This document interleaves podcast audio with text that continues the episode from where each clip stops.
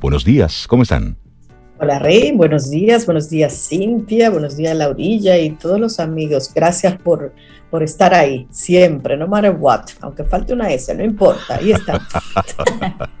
buenos días Sober, Rey, Laura y buenos días y gracias a los Caminos oyentes por estar y por esperarnos. Así es, y bueno, y esto, esto conecta perfectamente con el tema que tenemos preparado para hoy. Recuerda a esas personas que te hacen ser tú a los que están ahí. Entonces, tempranito en la mañana, darle las gracias y los buenos días a Eduard Santana, director de estación, que está siempre presto, a Karina Ciprián, que está ahí siempre lista y presta para ayudarnos a que todo salga bien, a Víctor Concepción también. Gracias por permitir, eh, permitirme levantarte tempranito en la mañana. mucha gente que despertamos. Claro, es que, es que Camino al Sol sale a propósito del trabajo de un gran equipo de personas que están ahí y lo hacen con, con mucho cariño, con mucho amor. Así es que gracias. Y aunque hoy no lo llamé temprano, pero a Juan Carlos también gracias por estar ahí, porque Él es el que permite que salgamos a través de caminoalsol.do. Y a Freddy Frankenberg, que de una vez llama directo. Eso, bueno. aquí. Así es que hoy es un buen día para eso, para tú recordar a esas personas que permiten que tu día a día se desenvuelva con normalidad, porque la gratitud, dicen por ahí que tiene mala memoria. Entonces, no, hoy es un buen día para hacer ese reconocimiento a todas las personas que son las que permiten que todo fluya. Y entonces, ¿cuál es nuestra actitud camino al sol para hoy? Ah, bueno, tú como siempre la actitud. Ve, con, las personas que te sumen. Eso. Nada de resta, las que te sumen, sí. Así es. Ve con las personas que te sumen. Iniciamos Camino, al Sol. Estás escuchando Camino al Sol.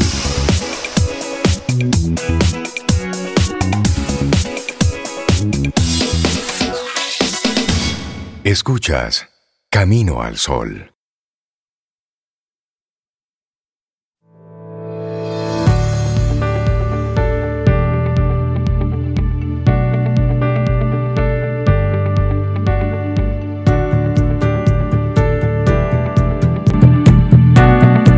Bueno, nuestra primera frase del día de hoy, León Tolstoy dice, ¿qué es el bien? No es más que amor. No es más que amor. Bueno, vamos avanzando. Esto es Camino al Sol y aquí tenemos nuestra reflexión para esta mañana y está conectada con el efecto mariposa. Me gusta esto, personas que suman y multiplican. Y es que hay cuatro tipos de operaciones básicas. La suma, la resta, la multiplicación y la división. Y existen dos tipos de personas. Las personas que suman y multiplican y aquellas personas que restan y dividen. Uy, y una pregunta, y un par de preguntas. Reflexione. ¿Qué tipo de persona estás siendo en tu vida? ¿Cómo influyes y de qué manera en la vida de los demás? ¿De qué tipo de personas te estás rodeando? Son tres preguntas ahí interesantes. las personas, sí, las personas que suman y multiplican son todas aquellas personas que nos motivan a seguir, a avanzar, que nos elevan con sus palabras, que nos ayudan a multiplicar nuestros esfuerzos cuando nosotros mismos creemos que ya no tenemos más.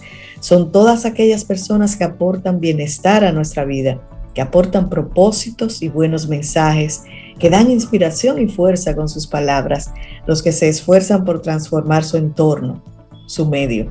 Son personas que nos impulsan a actuar de manera positiva, personas que escuchan y no nos juzgan, personas que dan soluciones, personas que llenan de color y luz nuestra vida, personas que son ejemplo de vida para nosotros por una vida positiva, elevada y con altos propósitos y gran sentido. Qué bonito es.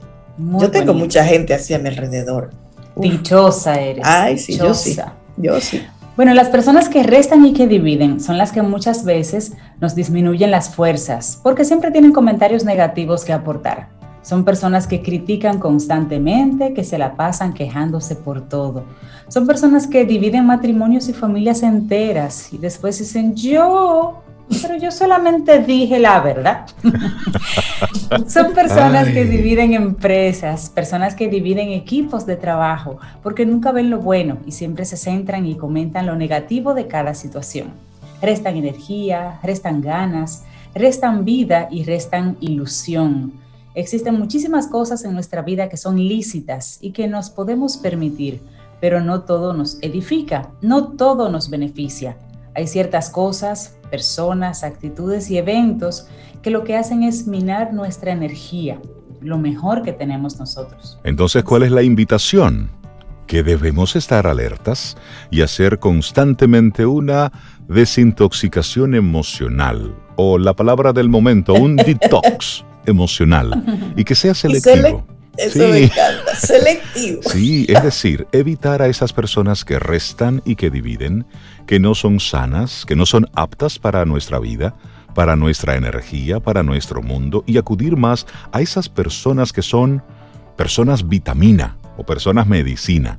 Son aquellas que suman y que multiplican nuestra vida y nuestro mundo, que nos inyectan de todo lo bueno, de todo lo sano, de todo lo noble, que la vida nos ofrece. Por eso debemos aprender a ser selectivos, a tener ciertos filtros que nos ayuden a mantener y atraer lo mejor para nosotros y evitar lo que no nos aporta a nuestra vida.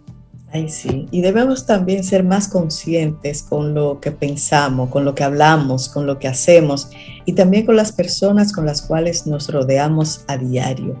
Eso es suma importante. No se trata de menospreciar a nadie, simplemente es pensar en nuestro bienestar y nuestra salud física y mental. De todos tenemos algo que aprender, saber que hay actitudes lindas que puedo imitar porque me impulsan a ser mejor, como también que hay actitudes que para nada quiero imitar para mi vida. De eso también se aprende.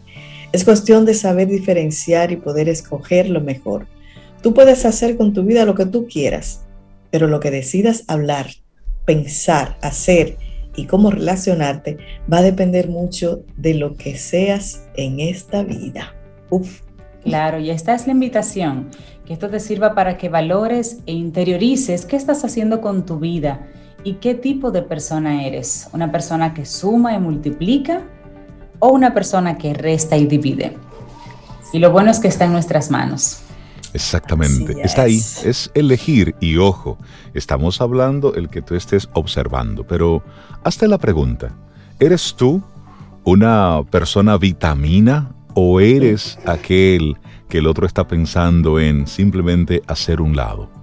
¿Quién eres tú? ¿Eres uno de aquellos de los que aportan siempre esa parte negativa o eres el que le inyecta cosas positivas a los demás? Hazte esa pregunta. Porque es muy fácil mirar de aquí para allá. ¿eh? Pero y de allá para Te das cuenta en los eventos así de grupos, cuando dice, ay, llegó fulano.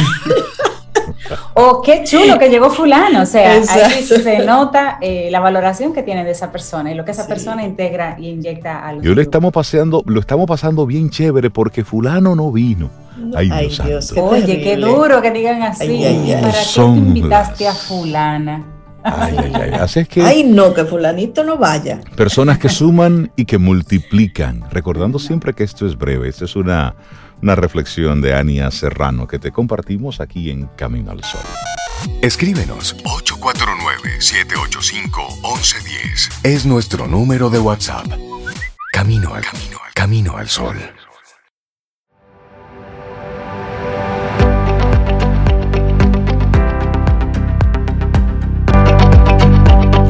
Proverbio chino es lo, la siguiente propuesta de frase en este momento. Dice, a fin de que seas mejor, purifícate todos los días. Así es, seguimos avanzando. Esto es Camino al Sol. Estamos a través de estación 97.7 FM y también a través de caminoalsol.do. Por eso es que hay que incluir el Internet en las cosas cuando usted se despide nos vemos en Zoom, claro que sí, si podemos, si hay internet, si todo funciona, hay que ponerlo.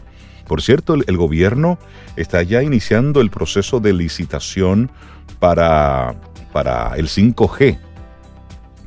El temido 5G. No, hombre, no, sin miedo, denle para allá. El Internet de las Cosas es una realidad.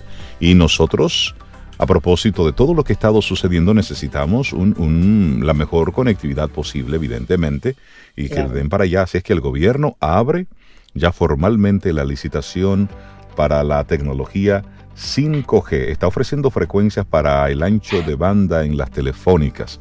Y ojalá que este, este proceso esté en consonancia con lo que está sucediendo en el mundo y con la agilidad que lo estamos necesitando.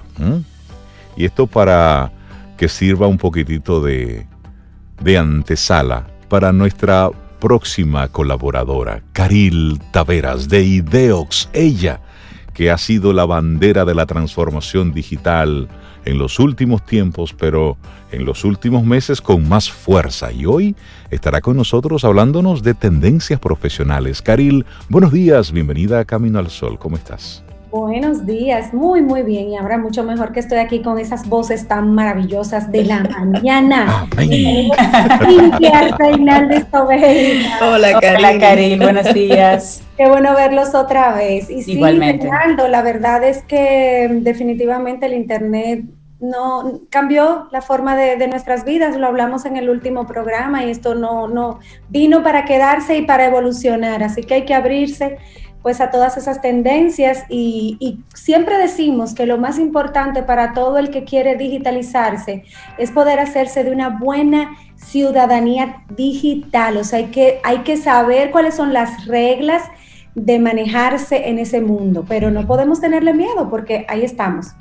Esa es la realidad que nos tocó. Y bien, hoy vamos a hablar de un tema que, que no es lo habitual en nuestro conversatorio. Sin embargo, eh, pues hay que ver todas las aristas del tema. Ustedes saben que los millennials, esa generación maravillosa, son unos abanderados de todo lo que tenga la palabra green, todo lo que sea verde, todo lo que sea eco-friendly y de hecho penalizan o favorecen a las marcas que tienen una buena un buen modelo de responsabilidad social empresarial orientado a que todo sea pues eficiente, que no dañe la biodiversidad, que aporte al cuidado de los recursos naturales. Y eso lo han hecho casi una religión para ellos, de tal forma que ha sido toda una rueda en espiral y ha crecido a tal punto que ya hablamos de negocios verdes, de empleos verdes, eh, de futuras carreras en este entorno y lo está revolucionando todo. Entonces, nos gustaría poder hablar de ese tema en el día de hoy. Me parece, me parece interesante. Y conectando con eso, hoy el tema, y lo repetimos, tendencias profesionales, los negocios y empleos verdes más solicitados en el mundo. Y cómo podemos prepararnos para ello. Y es interesante ver cómo el concepto verde salió, tuvo su origen en la parte ecológica, preservación, sostenibilidad, pero luego hizo así y se expandió hacia todos, hacia todos los lados, a propósito del el impacto que estamos recibiendo ya del cambio climático. Hoy, por ejemplo, salía la información de cómo eh, el polen, que es normal para esta época del año, se adelantó unos 20 días, pero que la carga, la carga del polen es 21% más fuerte, es decir, que las personas que sufren algún tipo de alergia por el polen este año van a estar sufriendo más los efectos, por lo tanto, y todo eso es una especie de efecto dominó de lo que estamos viendo. Y qué bueno ver cómo las empresas no le han dado la espalda a esto que nos está afectando de manera puntual, de manera física. Por eso me parece muy atinado que nos compartas hoy este tema. Y la verdad, Reid, es que un inciso, si estamos conectados con otra tendencia que es The Great Reset, el gran reseteo, vamos a ver que ahí también hay un acápite todo dedicado a, provocar una movilización de los sectores económicos e industriales hacia pues el cuidado de la biodiversidad. Y se está hablando de, impuestos, la verdad, bastante eh, dañinos para cualquier organización que no controle su emisión de gases eh, y bueno, que no se cuide en ese aspecto. Así que para los que no están del todo familiarizados con este tema, a mí me gustaría refrescar la definición de estos conceptos. Los negocios verdes son esos modelos de negocios que son basados en el cuidado de los recursos naturales, que buscan la sostenibilidad del medio ambiente y bajar el impacto eh, negativo a la biodiversidad, elevando pues el, positivo a las comunidades. Entonces, eh, si, lo podemos ilustrar con un ejemplo, eh, cuando fabricamos un moderno y necesario auto eléctrico que están súper de moda, pues se requiere que alguien lo diseñe, se requiere que alguien lo construya, se requiere que alguien le dé mantenimiento, alguien que lo repare cuando se dañe. Y esa entonces se convierte en una cadena productiva donde se necesita personal especializado y todos estos están aportando un mismo ciclo de producción que tiene un resultado final eco-friendly. Entonces ahí vemos cómo en un modelo de un solo producto, de un único producto, se ve el engranaje de todos los procesos y las profesiones que ya comienzan a, a volverse importantes en este mundo del eco-friendly o en el mundo verde. Este es un tema de mucha importancia, como les dije, para los clientes de estas generaciones más jóvenes, los consumidores de estos productos, los que están creciendo en su poder adquisitivo. Estaba mirando unas tendencias esta semana y me pareció impresionante. En la República Dominicana ya eh, la fuerza laboral está eh, entre 60, 68 y 71% de millennials. Entonces esto dice que hay mucha presión sobre las empresas de caminar en esta dirección, porque estos son los que están creciendo en poder adquisitivo y si decimos que los millennials premian o penalizan a las empresas que tienen una buena política de cuidado medioambiental, pues hay que estar al día con esa tarea, ¿verdad? Y bueno, es tendencia por muchas razones todo este tema de la, del eco-friendly y el cuidado a la biodiversidad. Ya hay todo un mundo educativo, atención a los modelos educativos que están orientados a la capacitación de personal que busca insertarse en, ese modelo de eficiencia y cuidado de la biodiversidad y el medio ambiente. Nos lleva a preguntarnos entonces qué, espacios tenemos en este nuevo mundo eco-friendly y cómo nosotros que somos de unas generaciones anteriores, pues podemos entender mejor, bueno, ¿tengo trabajo al futuro o cómo voy a orientar a mis hijos y a mis, a mis sobrinos hacia dónde deberían dirigirse? Pues miren, Ejemplos de profesiones y de entornos que están muy metidos en este tema. La gestión de residuos. Aquí tenemos una gran oportunidad en ese manejo. Todo el, personal que se maneja alrededor de la gestión de residuos cae dentro del mundo de los modelos de negocios y las, y las profesiones verdes. Un ecodiseñador, aquel diseñador que busca trabajar el diseño de sus propuestas, por ejemplo, de arquitectura, este, que sean bastante sostenibles medioambientalmente. Un agricultor ecológico, la agricultura y la ganadería sostenibles, el uso de no pesticidas, sino este, pues, cosas más naturales para manejar su, su modelo de agricultura. Rehabilitación sostenible de edificios. Ya tenemos, por ejemplo, en Francia, una zona de París eh, se está trabajando para convertirse en el 2050 en una zona 100% sostenible desde la perspectiva del consumo de su energía. Entonces, todos esos edificios están siendo rehabilitados para convertirse en edificios sostenibles.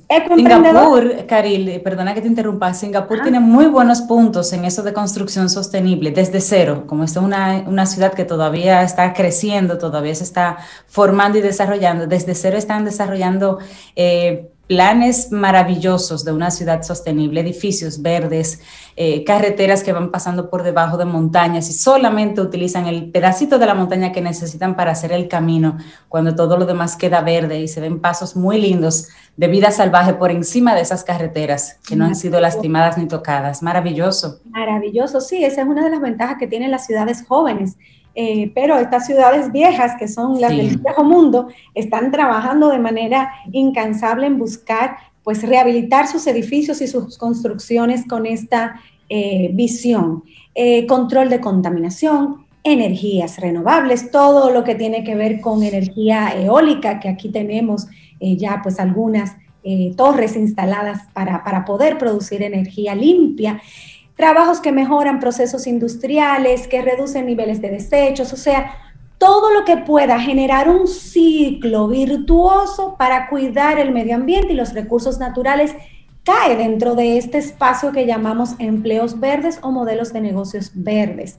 Entonces, algo interesante es que la Organización Internacional del Trabajo dijo el año pasado que se habían creado 24 millones de empleos verdes hasta el momento. O sea que estamos ante una tendencia que realmente eh, nos debe llamar la atención, sobre todo para estos chicos jóvenes que están comenzando a pensar, eh, pues, qué estudio. Y tradicionalmente se van a, las ofertas académicas eh, que están disponibles desde hace muchos años. Entonces, ¿Será que nuestros centros educativos superiores deberían estar mirando este tipo de tendencias para ofrecer eh, pues carreras o especialización con esa visión, porque ciertamente debemos garantizar pues la empleabilidad de nuestros más jóvenes y hacia allá va totalmente el mundo. Esto nos lleva a hablar, por ejemplo, de las economías de circuito cerrado. Este es un tema extremadamente profundo y amplio, así que solamente vamos a ilustrar un ejemplo.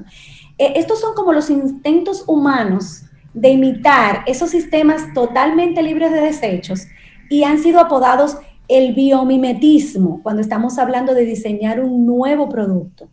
O se llama el modelo cradle to cradle, en, en inglés bien, bien machacado, si se habla de diseñar un nuevo tipo de ciudad, que era lo que hablábamos hace un minutito. O simplemente economías de circuito cerrado. ¿Qué busca esto? Que todo el proceso genere una, una, base para el siguiente y que todos los recursos que se están utilizando puedan estar permaneciendo en la cadena para tener que sacar menos recursos naturales del planeta. Entonces, ya vemos que hablamos de modelos económicos en esa dirección, de toda una, explosión a nivel de demanda de, profesiones y de oficios que, orientados a este tema. Y es algo que nos animamos a, a contar porque nos ayuda a entender hacia dónde nos tenemos que mover las marcas, las empresas, eh, empujar a nuestros colaboradores en esa dirección y por qué no hacerle pues alguna eh, propuesta al sistema educativo de que lo considere, no solamente a nivel de educación superior, sino creo que deberíamos ya comenzar a hablar de esto eh, a nivel básico, elemental y de bachillerato, por, por decirlo de una manera. Y a nivel técnico, interesante. Exactamente, sí, porque ese punto sobre es interesante y es que vemos que hay muchos oficios que van orientados en esa dirección, eh, técnicos, eh, labores técnicas y evidentemente las labores profesionales. Eh, esto, todo, el, todo, el, el, crecimiento de la conciencia del consumidor hacia el cuidado del medio ambiente le pone mucha presión a este tema. Caril, y en esta, y en esta misma línea, hacerte una, una pregunta, o más bien una espinita. Y mira, a principios de, a principios de año vi un, un, meme que me llamó muchísimo la atención y era una persona que había sido accidentada. Entonces muchos corren a auxiliarlo. Entonces alguien pregunta, ¿un médico? Dice, no, yo soy youtuber. ¿Un médico? No, yo soy una blogger. ¿Un médico? No, yo lo que tengo es un podcast. No, un médico. Influencer todos los que estaban y tomando fotos y grabando. Entonces era una especie de llamado a la atención sobre esas profesiones, entre comillas, tradicionales, que de una forma u otra cada vez más están presentando menor cantidad de candidatos para esas posiciones en las universidades. Entonces, tomando en cuenta que el tema que hoy estamos hablando son esas tendencias profesionales, claro, hay una especie de y, el mundo va buscando por sí mismo esos balances, porque si bien es cierto que la tecnología está copando todas las áreas profesionales de nuestra vida, no es menos cierto que siempre vamos a necesitar esa parte técnica, esa parte que esté en, las zonas francas, esa parte que esté eh, en la manufactura, los obreros que estén manejando ese tipo de, de trabajo. Entonces, a veces pudiéramos nosotros quizás mirar de lado que hay un mundo físico que siempre, siempre, siempre se va a necesitar a propósito del sistema en el que nosotros estamos. Entonces, un poquitito es poner esto en perspectiva y ver cómo esas eh, profesiones tradicionales no hacen más que irse actualizando se van modernizando, pero sí o sí o sí, ese conocimiento duro, esa formación eh, análoga, eh, técnica importante, siempre eso se va a necesitar. Es así, se trata de hacer más atractiva la oferta académica tradicional para el, estudiante de estas nuevas generaciones. Y bueno, me gustaría terminar, eh, Rey, Cintia, Sobeida, eh, con este ejemplo, que es un, ejemplo muy ilustrativo de cómo funcionan estas economías de las que estamos hablando en el día de hoy. Y hablaremos del Banco de Plásticos. Esta es una iniciativa que nace en el 2013 y ya muchos países la han abrazado. Y básicamente lo que promueve es que cualquiera de nosotros, algo como esto hizo eh, nuestro ayuntamiento del Distrito Nacional ahora a propósito del Día de los Reyes, que propuso que las personas recogieran eh, desechos plásticos y fueran a un lugar a cambiarlo por eh, regalos de niños, juguetes.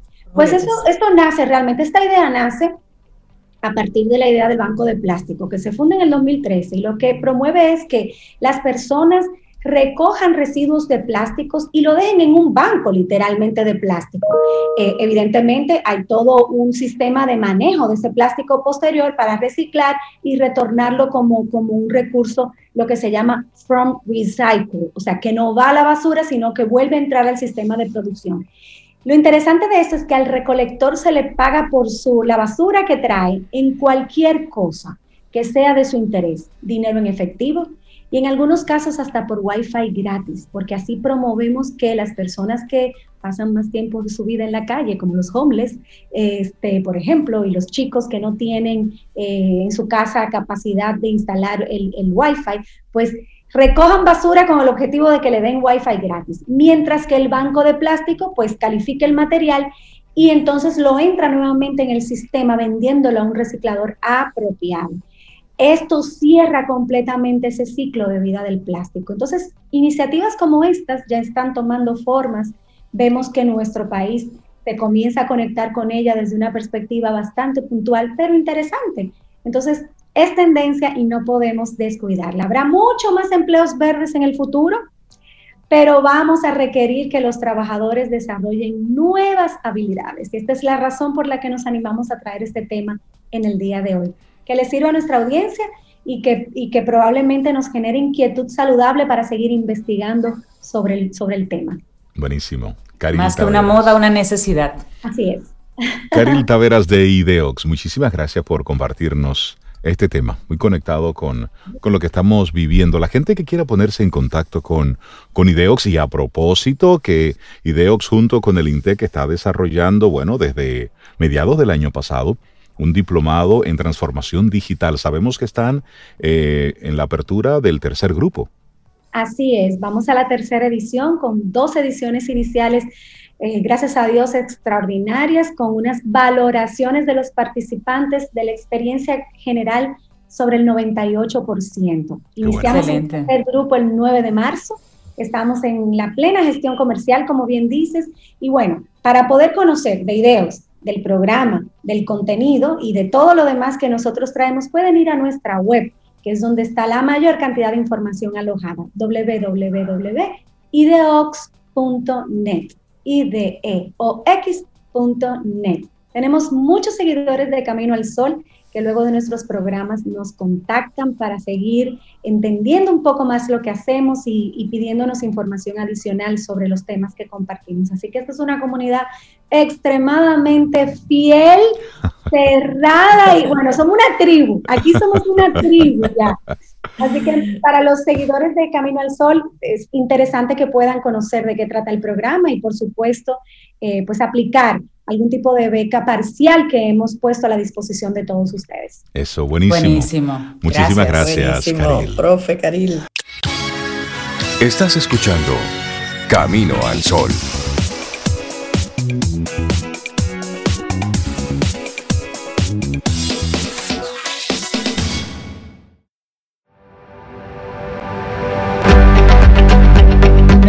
Siguiente frase, el autor Steve Maraboli dice, un gesto amable puede alcanzar una herida que solo la compasión puede sanar.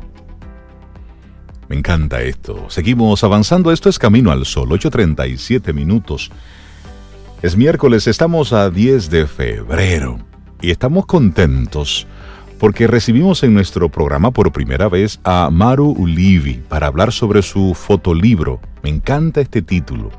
Callar duele más. Maru, buenos días y bienvenida a Camino al Sol. ¿Cómo estás? Hola, buen, bien, eh, gracias a todos, gracias por tenerme en este maravilloso programa. Me siento honrada siendo venezolana, viviendo en Estados Unidos, estar en República Dominicana en tan prestigioso programa. Ah, este mundo cada vez más pequeño. Más conectado, así es. Ay, la cariñosamente Maru. ya le decimos Maru aquí. Fotógrafa, artista de medios mixtos venezolana, como ella mencionaba, con estudios en el arte textil, ha enfocado su trabajo en la mujer. Qué bonito, valiéndose de la reflexión, la investigación y la experimentación. Vamos a conocer un poquito qué ha sido, cómo has combinado la fotografía con, tus fotolibros, porque no es el primero que, lanzas. Y luego hablemos de este, Callar duele más, que es tu más reciente trabajo, Maru. Gracias. Mira, el, mi libro, mi trabajo ha sido enfocado netamente en la mujer, ya que como buena mujer he estado divorciada dos veces. Bueno, no sé si las buenas o las malas, somos las que nos divorciamos. Tengo cinco hijos y tuve que, bueno, he levantado a mi familia eh, estando bastante sola. Sola desde el punto de vista de tener una persona que me acompañe en el hogar. Eh, realmente creo que desde pequeña mi papá siempre me decía que yo era una rebelde sin causa y yo le decía, no papá, yo soy una rebelde con causa. A mí siempre me ha gustado investigar y el saber el porqué de las cosas. Y mm, en un viaje a la India hace seis años eh, descubrí la cámara o la cámara me descubrió a mí y me dieron ganas de empezar a investigar, investigar, investigar y a través de la cámara tuve que tomar decisiones o aprendí a fotografía como un hobby o aprendía como una turista o aprendía como una fotógrafa. Y bueno, aquí estoy seis años después. Este, como tú dices, es mi segundo libro. Y a través de estudios que hago, porque hace seis años también estudio psicología eh, arquetipal y he puesto a investigar sobre lo que encierra a la mujer. Mi primer libro era lo que encerraba a la mujer psicológicamente y en este segundo libro, que bueno, ya hablaremos de él, es lo que encierra a la mujer sexualmente. Mm, el primer libro de hecho se llamaba Jaulas, hablando, haciendo un símil del encierro. Pero Maru, ¿qué tuviste en la India? Porque hay cámaras en Estados Unidos y hay cámaras aquí, en Venezuela. ¿Qué imagen fue la que, la que te impactó en la India que entendiste que, caramba, la cámara lo capta y lo reproduce y, lo hace visible al mundo? ¿Qué, pasó en la India? Mira, en la India pasó que era mi primer cumpleaños que iba a pasar sin mis hijos. Yo soy una mujer súper independiente, pero soy como una mamá gallina. Me encanta estar con mis hijos, con mis nietos eh, alrededor. Y dije, bueno, ustedes no van a estar conmigo, yo me voy una amiga me invitó a un viaje de fotografía y me dijo, pero es que tú no puedes ir porque tú no eres un fotógrafo. Y dijo, ¿y quién dijo que yo no podía ir? Claro que puedo ir.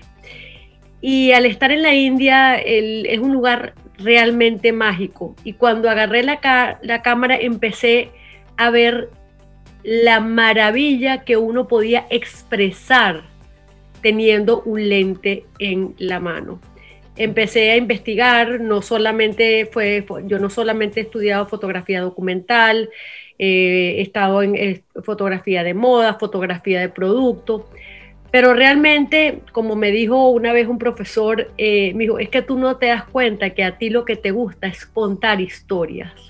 Y realmente sí, me, creo que uno no habla de lo que uno no ha vivido y, y uno habla de todo lo que tiene dentro y esa inquietud con la mujer y siendo yo mujer y viendo esas cosas que a veces nos pasan a las mujeres que no le pasan a los hombres, con el perdón de Reinaldo, pues este, me, me, llevó a investigar y para estos trabajos, como son trabajos de campo, no son trabajos de solamente ir, entrevistar a alguien o agarrar la cámara y fotografiar, eh, lo que me intriga a mí es qué es lo que está detrás de esa persona.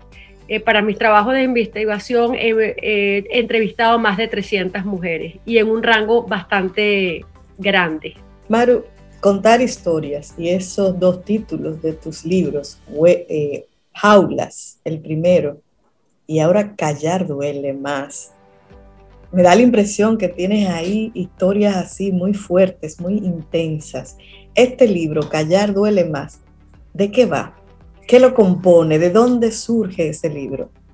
Mira, este libro surge a partir de, mi primer libro. Como digo, en el primero hablaba de, lo que encierra a la mujer eh, desde el punto de vista psicológico.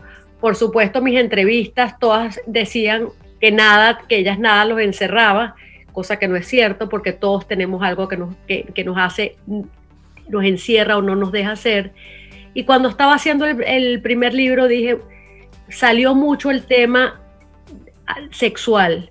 En el parámetro eh, de, las, de las mujeres que yo he entrevistado han sido, yo quería alguien que fuera de la vida religiosa, al menos una persona que estuviera presa, al menos una mujer que tuviera vida en la calle, eh, eh, que fuera prostituta, al menos una persona que se hubiera cambiado de sexo, al menos una persona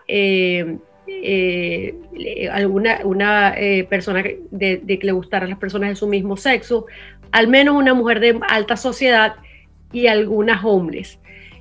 Cumplí todos mis eh, requisitos. Diversidad. Diversidad. interesante. Porque sí creo que parte de, lo que lo lleva a uno a... Uno no puede hacer un estudio de campo en una, en una misma área. Y haciendo esto me di cuenta de la cantidad de personas de cosas que nos han encerrado desde que somos muy pequeñas, empezando por mí, porque todos tenemos historias.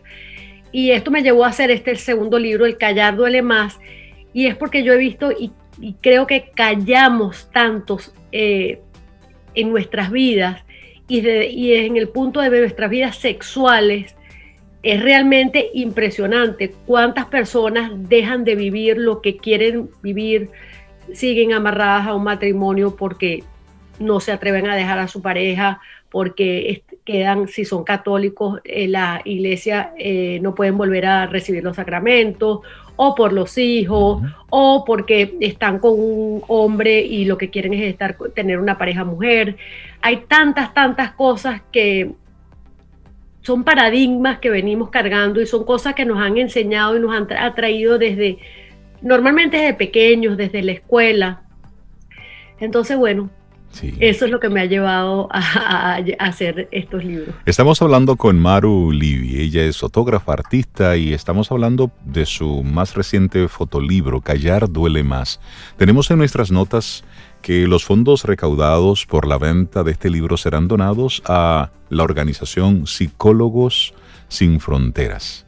Ya se entiende perfectamente a través de tus palabras el por qué a una fundación como esta? ¿Qué te mueve a conectar con ellos?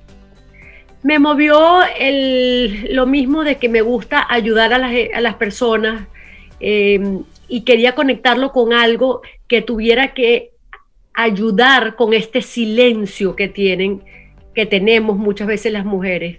Entonces pensé que qué mejor que una ayuda psicológica, qué mejor que tener a mano eh, una persona que les pueda ayudar, que las pueda aconsejar y que les pueda decir, agarra este camino por aquí o agarra este camino por allá. Em, a mí siempre me gusta hacer las cosas con un propósito y me gusta, y para este libro lo único que me faltaba era tener como el círculo cerrado y en este caso el círculo lo cerraba la ayuda que podía dar a otras personas. Em, y la verdad que me gusta ayudar, es una de las cosas que, de hecho, tengo una fundación que en Venezuela se llama Ayúdanos a ayudar y es por eso me encanta estar ayudando de la forma que pueda. Maru, ¿dónde conseguimos este fotolibro? Bueno, a través de mi página web, eh, Maru Ulivi, eh, lo pueden pedir. En República Dominicana tengo eh, ejemplares. También sé que hay muchas personas que aquí en Estados Unidos, o sea, compran aquí y los mandan para unos PO Box pero a través de mi página web eh, está a la venta el fotolibro y, también a través de mi Instagram, arroba marulibi, en la tienda está el libro.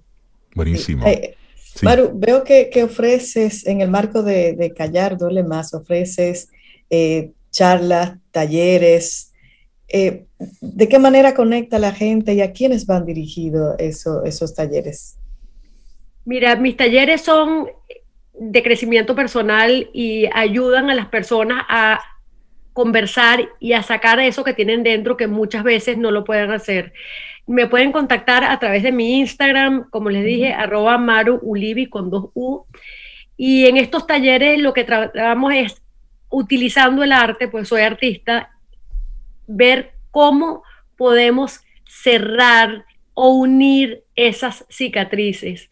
Eh, parte de mi trabajo utilizando el hilo, en la aguja, papel, porque hago collage. Eh, yo veo que esas cicatrices y esas uniones son las mismas que hacemos en la vida, porque yo digo que no hay nada que las tijeras no, arreglen, y en nuestras vidas pasa igual. Nos cortamos, nos cosemos y seguimos adelante. Eh, pero al aprender a través de técnicas que se pueden utilizar para estos aprendizajes, pues podemos crecer poco a poco y utilizamos estos Em, estos percances o estas experiencias eh, a favor nuestro de cómo crecer, cómo crecer. En las experiencias, eh, yo no sé si hay tiempo de contarlo, pero me gustaría contarles una de una persona que entrevisté en República Dominicana. Eh, ustedes me dicen si hay chance de contarlo o no. brevemente. Bueno, esta persona me, me estaba llevando a entrevistar a la monja para mi libro pasado y ella era la persona que me estaba manejando, era una carretera y era, íbamos como dos horas y media de camino y ella me dice, señora María Eugenia, quisiera contarle algo, le digo, sí, cómo no, y empieza a llorar. Y en el camino me cuenta que ella fue violada por el mejor amigo de su hermano de 14 años y ella tenía 8 años. Ella nunca le había podido contar a nadie esto y en la conversación que tuvimos en el carro de ida y de vuelta, ella le pareció que yo era una persona con la que podía hablar. Esta mujer nunca había logrado tener un novio, tener eh, una relación, bueno, pues por el trauma que tenía de que cada vez que un hombre la tocaba, ella sentía que alguien la estaba violando. Ella tenía 25 años.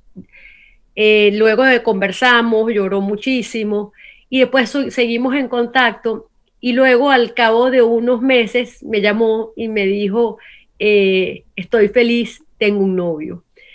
De verdad que yo creo que la que he salido, yo estoy súper agradecida con las más de 300 mujeres que he entrevistado, porque para ellas ha sido de alguna forma sanar, pero a mí también me ha sanado y me ha hecho crecer eh, muchísimo. Así que no callen. Sí, sí, y hablo de callar de alma. Callar duele más. Me gusta mucho este título, lo decía al principio de, tu conversación, y creo que debemos utilizarlo como bandera. Hablas por las mujeres, pero también hay muchos hombres que tienen muchas cosas calladas, que también callar duele más. Tu nombre original de pila es María Eugenia Ulivi, pero como estamos en confianza, Maru Ulivi, muchísimas gracias por acompañarnos, gracias por el trabajo que estás realizando y ojalá poder tenerte de nuevo en nuestro programa conversando sobre estos temas que son tan interesantes, tan necesarios, que debemos colocarlo en las primeras planas de los periódicos, para que simplemente dejen de ser noticia porque simplemente dejaron de ser una realidad. Muchísimas gracias, Maru. Gracias a todos, Cintia, Reinaldo, Sobeida. Espero conocerlos en persona muy pronto y espero volver a estar en su programa. Gracias por la invitación y buenos días a todos.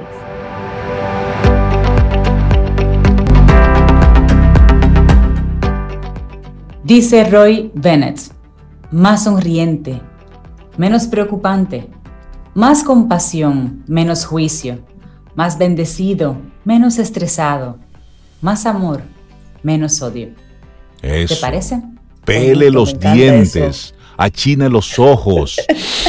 Respire Ríase, Mira, no hay una marca en la cara más bonita que la pata de gallina por reír. Eso. Porque esas son, esas son las marcas de momentos bonitos. De momentos bonitos. Usted no se ríe por algo malo, usted se ríe por algo bueno. Entonces esas patas de gallina que te recuerdan las marquitas ahí. Porque de lo que te has reído en la vida. Oye. y pere los dientes, enseña los dientes, ríase. Eso es vida, ¿eh?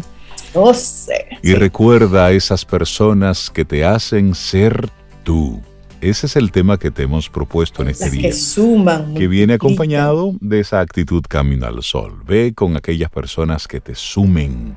Y también sé tú una de esas personas que sumen. ¿Mm? Y así con ese pensamiento llegamos al final de nuestro programa Camino al Sol. Gracias, gracias, gracias, gracias a todos nuestros amigos Camino al Sol oyentes que están ahí, que son encargados del departamento técnico, que son encargados de, producción, que son de calidad. Miren, de verdad, no nos abandonen, sigan ahí conectados con nosotros, que cada uno de sus mensajes los leemos, los recibimos, le damos espacio y actuamos en vía de consecuencia, porque Camino al Sol, recuerda, esto es una comunidad. Y la ya esto no es nuestro, no, es una tribu, como dijo, como dijo Karim, una, tribu. respetando la particularidad de todos porque eso es lo importante, respetando la particularidad de todos, nos unen cosas muy bonitas a todos. Así que gracias por estar ahí y por ser parte de esa, de esa tribu. Como dice Rey, no nos abandonen. Y, mañana, si el universo sigue conspirando, si usted quiere, si nosotros estamos aquí, si tenemos internet, si la conexión fluye todo de la mejor manera posible, tendremos entonces un nuevo camino al sol. Y esperamos que hayas disfrutado del contenido del día de hoy. Recuerda nuestras vías para mantenernos en contacto. Hola arroba caminoalsol.do. Visita nuestra web y amplía más de nuestro contenido. Caminoalsol.do. Hasta, una, próxima, edición. Y pásala bien.